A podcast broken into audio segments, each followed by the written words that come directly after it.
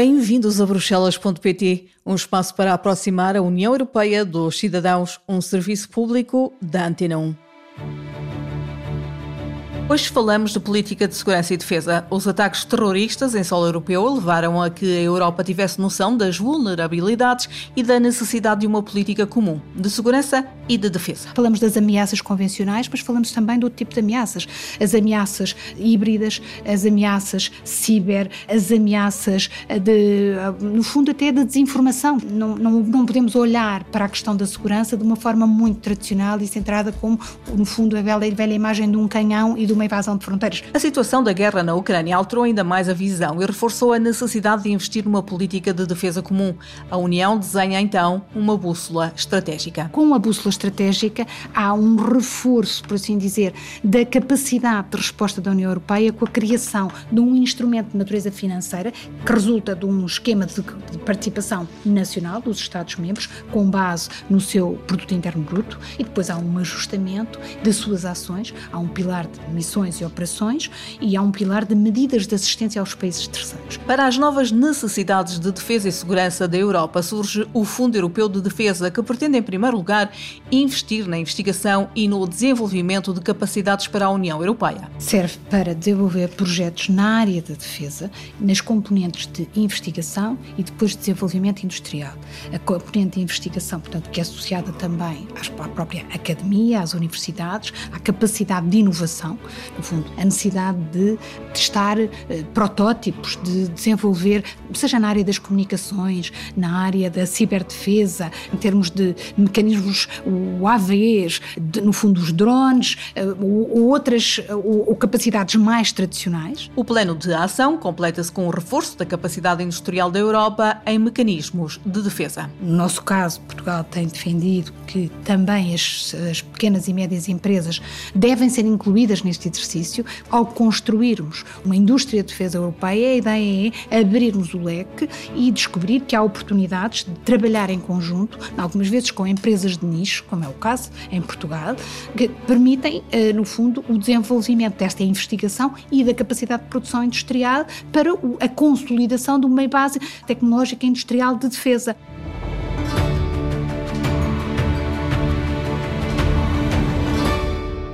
A nossa convidada de hoje é a embaixadora Ana Paula Moreira, representante permanente de Portugal no Comitê Político e de Segurança.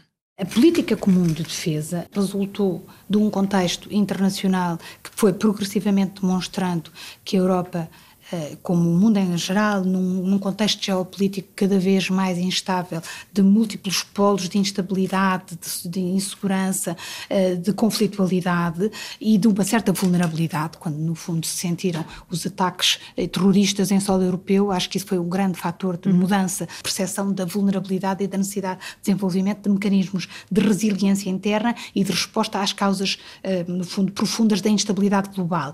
Mas a verdade é que isto teve uma correspondência da, da, parte dos cidadãos que no fundo apoiam e dados do, do Eurobarómetro do ano passado apontam de facto para uma larga percepção favorável à, ao, ao, desenvolvimento de uma política comum de segurança e defesa uh, com, uh, enfim, valores na ordem dos 85% uh, dos cidadãos a apoiarem este, o desenvolvimento desta política comum de segurança e defesa, precisamente por perceberem que nenhuma, hoje em dia, no fundo, a resposta às ameaças não pode pode, num Estado sozinho, pode no fundo fazê-la. Falamos das ameaças convencionais, mas falamos também do outro tipo de ameaças.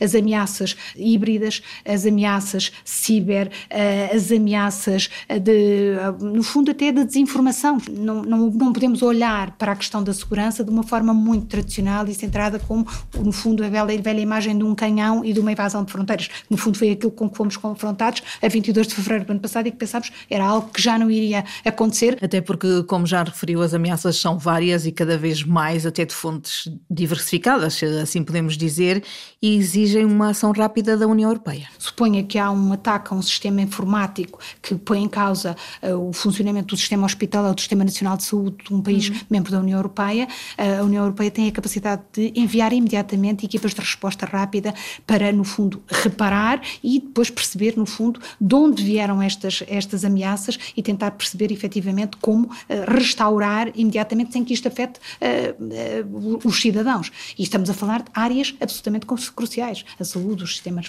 bancários, o sistema de uhum. educação.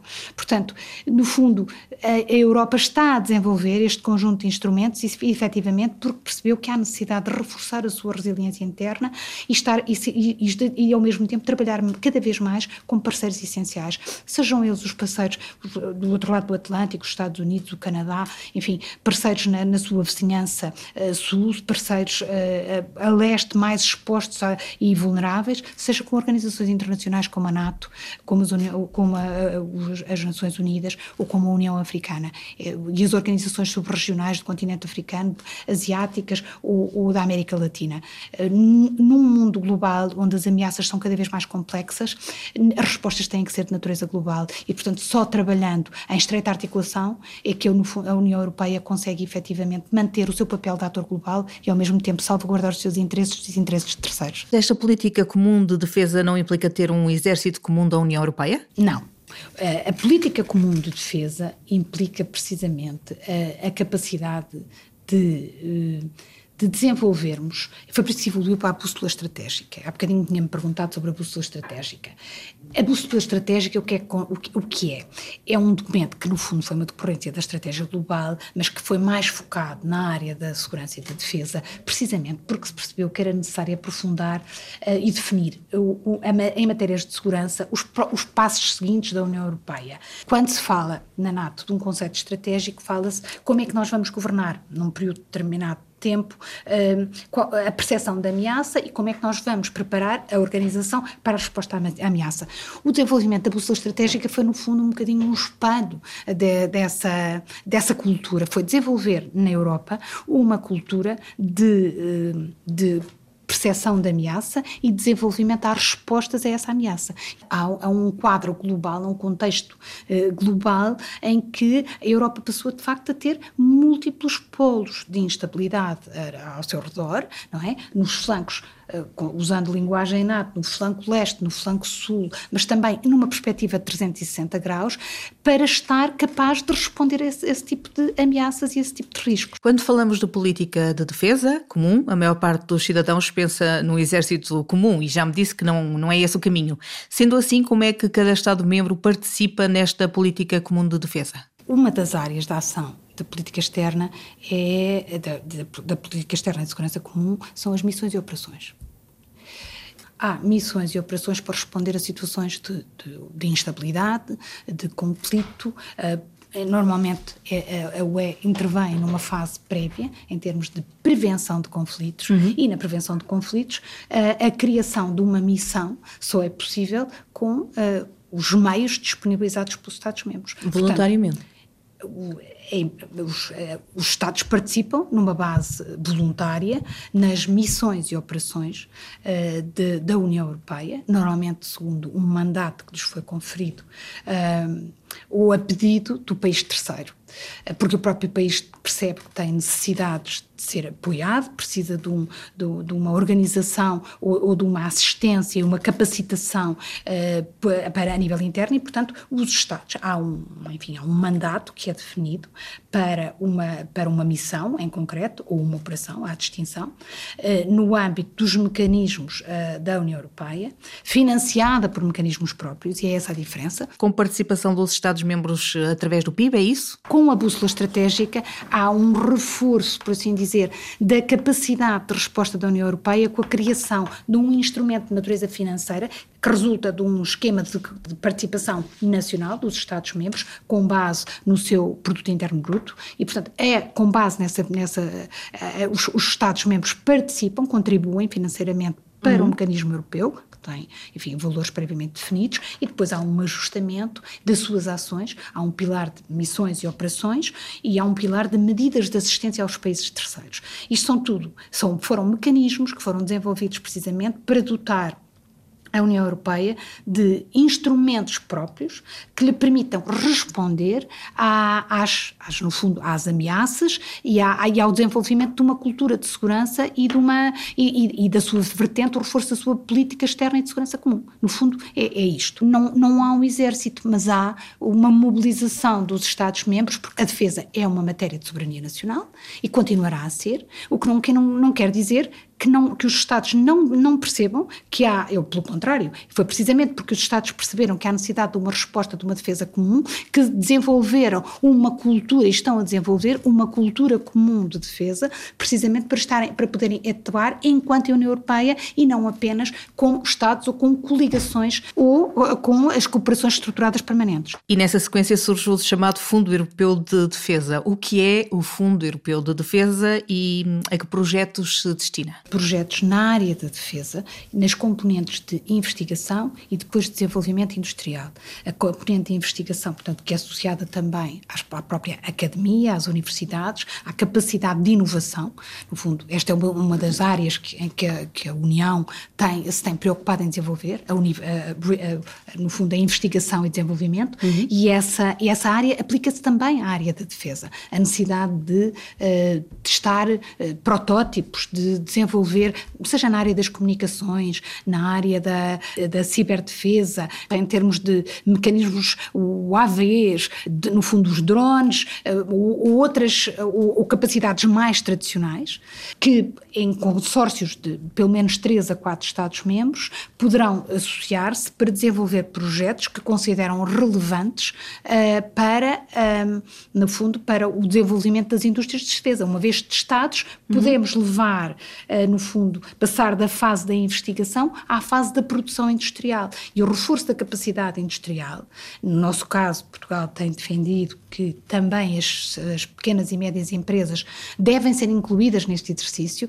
porque temos interesse em, precisamente, que não seja apenas o setor das grandes empresas tradicionais de defesa, e nesse aspecto há, como sabemos, eh, Estados-membros da União Europeia que têm o, o desenvolvimento de uma política industrial de defesa muito antiga e consolidada, e a ideia é, ao construirmos uma, eh, uma indústria de defesa europeia, a ideia é abrirmos o leque e descobrir que há oportunidades de trabalhar em conjunto, algumas vezes com empresas de nicho, como é o caso em Portugal, de, que, que permitem, eh, no fundo, o desenvolvimento desta investigação e da capacidade de produção industrial para a consolidação de uma base, o que nós chamamos a base tecnológica industrial de defesa. E Portugal está envolvido neste nestes projetos? Portugal uh, participa em há 60, há 60 projetos PESCO, que são avaliados regularmente. Portugal lidera 13 e participa em 14 no seu todo. O que significa, no fundo, que Portugal tem tido, desde o primeiro momento, uma política de grande abertura de participação no desenvolvimento uh, desta, da Europa da defesa,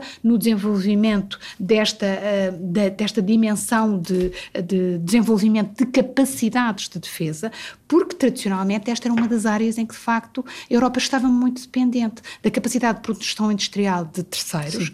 E, portanto, o desenvolvimento de capacidades de defesa, as capacidades são um aspecto essencial. A parte humana, a cultura, a cultura, enfim, do, falamos do exército, eh, uma cultura de, de partilhada, de trabalho em conjunto das forças militares é muito importante e o capital humano é essencial, mas a capacidade de mobilização, o, o desenvolvimento do que nós chamamos o MEDVAC, a capacidade de assistência para fazer o deployment, o que nós chamamos o, o, o levar as forças ao terreno numa missão ou operação, garantir a sua estabilidade, a sua segurança, o seu apoio médico, eh, etc., são elementos essenciais de qualquer operação. E, portanto, essa cultura que existe em termos nacionais trata-se de desenvolver uma cultura partilhada com uhum. standards e formas de trabalhar em conjunto. E este Fundo Europeu de Defesa é financiado como? Como é que se vai buscar o dinheiro para financiar estes eh, projetos da indústria de defesa eh, da União Europeia? É o, o orçamento da União que percebeu que o desenvolvimento de uma política industrial passa também por o desenvolvimento de uma política industrial de defesa. E, uhum. portanto, dentro da, do, do, orçamento, o orçamento da Comissão passou também a dedicar montantes específicos de, para, para o desenvolvimento desde a, do, do, para o Fundo Europeu. De, foi dado ainda de uma forma mais aprofundada com, eh, na sequência da, da, da invasão da, da Ucrânia pela Rússia, eh, porque foi necessário desenvolver uma cultura, de, uma, mecanismos de apoio à, à Ucrânia e, e isso implicou uh, que a Europa, uh, enfim, desenvolvesse uh, formas de apoiar a Ucrânia também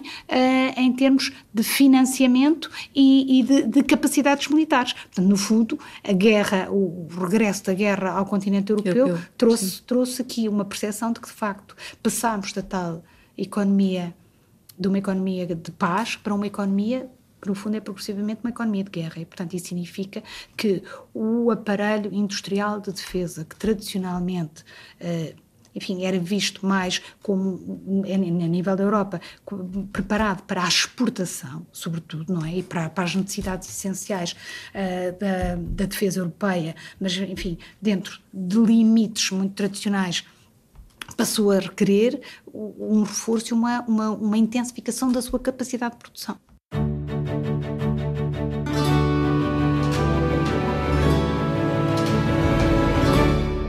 No programa de hoje falamos dos instrumentos e dos objetivos da política de segurança e defesa da União Europeia. Para criar capacidades próprias, a União criou um plano de ação e um fundo que permite desenvolver e produzir investir em investigação numa parceria com as universidades para que se trabalhe no desenvolvimento de novos protótipos para a defesa europeia e depois investir na produção desses produtos. A ideia é ter munições e novos instrumentos que possam ajudar a Europa a estar pronta para se defender no caso de alguma ameaça se concretizar, mas também para ajudar países como a Ucrânia em situações de legítima defesa. O objetivo é que as pequenas e médias empresas se associem aos projetos e se crie uma verdadeira política industrial de defesa europeia. Fazemos agora um resumo do que mais importante se analisou, discutiu e aprovou esta semana na União Europeia. Portugal garantiu um novo aumento das oportunidades de pesca na maioria das espécies, o que em 2024 vai significar um valor comercial que ascende a 23 milhões de euros. O acordo permite aumentar a pesca de tamboril, pescada, areeiro, peixe, espada preto e carapaus, tudo isto em águas nacionais. Para 2024, aumentam também as oportunidades de pesca para o bacalhau e o verdinho. Em 2024, há também a considerar o aumento de 25% do atum voador, especialmente importante para as regiões autónomas dos Açores e da Madeira. No que se refere a cortes nas cotas de pesca, a Comissão manteve a proposta inicial de redução de 20% no lagostim, que vai vigorar para todos no próximo ano, mas Portugal conseguiu mitigar a proposta de redução da Comissão na pesca do linguado. Os Estados-membros e o Parlamento Europeu chegaram a um acordo sobre edifícios neutros em carbono a partir de 2030. Os Estados-membros terão de apresentar planos nacionais para a redução do consumo de energia primária nos edifícios residenciais em 16% até 2030 e em 20 a 22% até 2035. No caso dos edifícios construídos ou ocupados por entidades públicas, a neutralidade carbónica deve ser atingida em 2028. O relatório de iniciativa da deputada Sara Cerdas, do PS, sobre saúde mental foi aprovado pelo Parlamento Europeu. O relatório pede um aumento do apoio financeiro direto para a saúde mental na União Europeia através do programa Horizonte Europa, com a implementação de uma missão especificamente dedicada à saúde mental. Os eurodeputados querem também a criação de uma estratégia europeia para a saúde mental, com indicadores definidos e formas de aumentar a sensibilização e reduzir o estigma associado à doença. De acordo com os resultados de um relatório da Comissão sobre a Qualidade de Vida nas cidades europeias, o nível de satisfação das pessoas é de 87%, ou seja, quase 9 em cada 10 estão satisfeitas com a vida na sua cidade. A cidade de Braga está no grupo das cidades em que os residentes se dizem mais satisfeitos com a qualidade de vida. A comissária da Coesão e Reformas, Elisa Ferreira, reforçou que a qualidade de vida depende do local onde vivemos e das oportunidades que nos oferece. É encorajador saber que a qualidade de vida nas cidades europeias continua a ser elevada, em especial nas cidades de pequena e média dimensão. No entanto, diz Elisa Ferreira, há ainda trabalho por fazer, uma vez que em algumas cidades ainda faltam oportunidades, enquanto que outras enfrentam problemas de congestionamento. A Comissão Europeia publicou a primeira lista de medicamentos críticos da União Europeia. Esta iniciativa representa uma parte importante dos esforços da União no âmbito da União Europeia da Saúde e quer garantir que os doentes disponham dos medicamentos de que necessitam, promovendo a segurança do aprovisionamento de medicamentos críticos e evitando a situação de escassez. Um medicamento é classificado como crítico se for essencial para assegurar a prestação e a continuidade de cuidados de saúde de qualidade e para garantir um elevado nível de proteção da saúde pública na Europa. Esta primeira lista da União de Medicamentos Críticos inclui mais de 200 substâncias ativas utilizadas em medicamentos para uso humano que se consideram ser essenciais. A Comissão aprovou o Programa de Trabalho do Conselho Europeu de Inovação para 2024, que vai proporcionar oportunidades de financiamento no valor de mais de 1,2 mil milhões de euros em 2024. A maioria dos fundos é destinada às PMEs e às empresas em fase de arranque para desenvolverem e expandirem inovações de tecnologia profunda em domínios críticos como a inteligência artificial generativa, o espaço, as matérias-primas críticas, os semicondutores e as tecnologias quânticas. O Parlamento Europeu aprovou a candidatura de João Leão, nomeado por Portugal para o Tribunal de Contas Europeu. João Leão é professor de Economia e Finanças Públicas e foi Ministro das Finanças entre 2020 e 2022, depois de ter exercido funções como Secretário de Estado do Orçamento entre 2015 e 2020. Parlamento aprovou a sua posição sobre a revisão das chamadas diretivas Pequeno Almoço. A proposta atualiza o que os consumidores devem saber sobre os produtos que vão consumir. Por exemplo, o país onde o mel foi colhido deve figurar no rótulo e esta nova diretiva acrescenta que no caso dos sumos de frutos, doces, geleias, marmeladas e creme de castanha, o país de origem do fruto utilizado também deve ser indicado no rótulo final. Os eurodeputados propõem que relativamente ao açúcar, as novas regras digam que os sumos de fruta reformulados são denominados sumos de fruta com teor de açúcar reduzido e acrescentam que os rótulos do género alimentício com baixo teor de açúcar não devem conter alegações relativas a propriedades positivas, tais como benefícios para a saúde. O Parlamento Europeu deu luz verde aos projetos para reforçar o aprovisionamento da União Europeia em matérias-primas estratégicas. O Regulamento Europeu de Matérias-Primas Críticas foi concebido para tornar a União Europeia mais competitiva e soberana, reduzindo a burocracia, promovendo a inovação ao longo de toda a cadeia e apoiando as pequenas e médias empresas.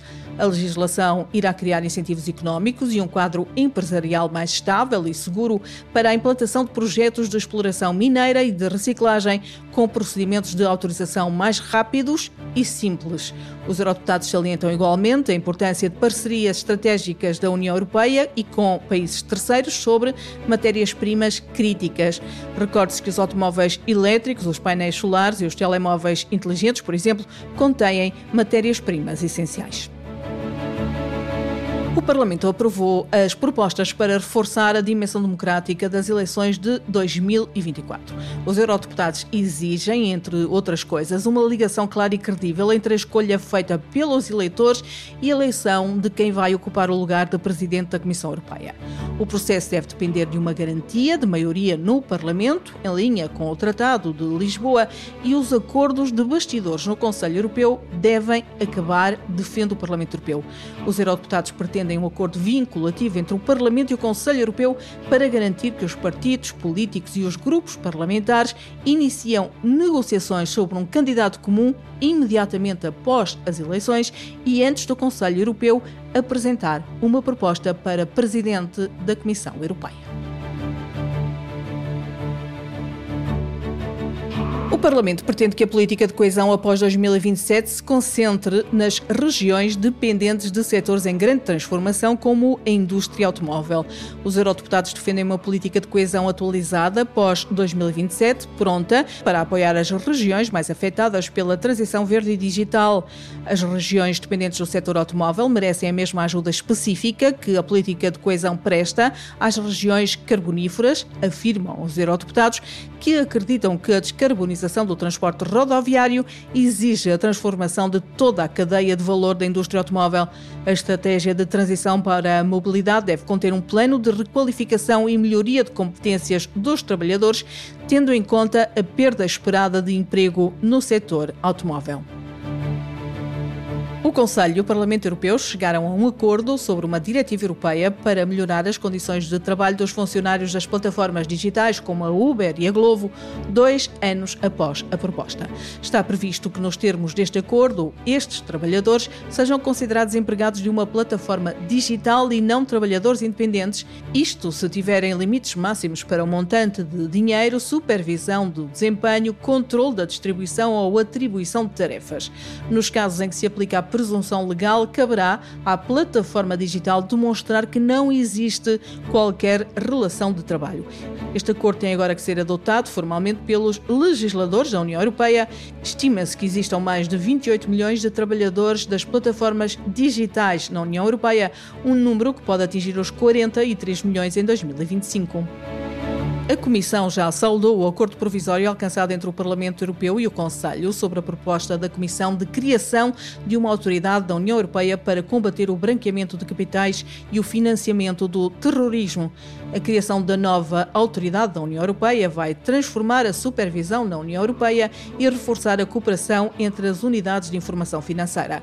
Será a autoridade central que vai coordenar as autoridades nacionais para garantir a aplicação correta e consistente das regras da União União Europeia. No setor financeiro, a autoridade vai supervisionar diretamente as entidades do setor financeiro expostas ao maior risco de branqueamento de capitais e de financiamento ao terrorismo.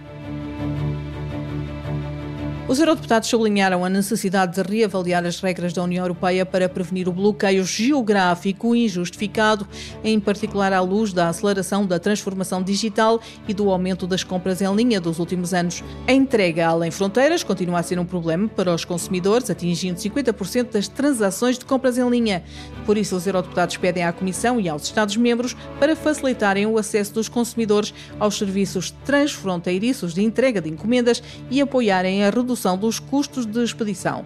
Os eurodeputados querem também uma maior disponibilização de acesso a múltiplos catálogos transfronteiriços, bem como o acesso e a possibilidade de encontrar eventos desportivos através de serviços de streaming. A União Europeia e o Chile assinaram um acordo quadro avançado e um acordo comercial provisório para reforçar a cooperação política e promover o comércio e o investimento. Estes acordos estabelecem um quadro ambicioso e moderno para aprofundar e alargar as relações e vão criar novas oportunidades económicas para as duas partes, promovendo simultaneamente valores partilhados, incluindo compromissos relativos ao comércio sustentável, aos direitos humanos e à igualdade de género. Os eurodeputados adotaram uma posição sobre a criação do Espaço Europeu de Dados de Saúde com o objetivo de facilitar o acesso aos dados pessoais e promover uma partilha segura. O novo Espaço Europeu de Dados de Saúde deverá permitir aos cidadãos controlarem os seus dados pessoais relacionados com a saúde e facilitar a partilha para fins de investigação. A lei deverá conferir aos doentes o direito de aceder aos seus próprios dados pessoais nos diferentes sistemas da União Europeia e permitir aos profissionais aceder à informação estritamente necessária para um determinado tratamento. Será possível aceder ao resumo de saúde dos doentes, a receitas eletrónicas, a relatórios de imagem e resultados laboratoriais. Os eurodeputados querem que os doentes tenham uma voz mais ativa sobre a forma como os prestadores de cuidados de saúde utilizam os seus dados e exigem que seja obrigatório ter o consentimento explícito do doente para a utilização secundária de determinados dados sensíveis. O Parlamento pretende também alargar a proibição de uso de dados sobre saúde ao mercado mercado de trabalho e aos serviços financeiros. Chegamos assim ao fim do episódio desta semana. Bruxelas.pt é um podcast com a autoria e apresentação de Andréa Neves, com o desenho de som de Paulo Cavaco e com a sonoplastia de Cláudio Calado. Temos encontro marcado na próxima semana para continuar a aproximar a União Europeia dos cidadãos.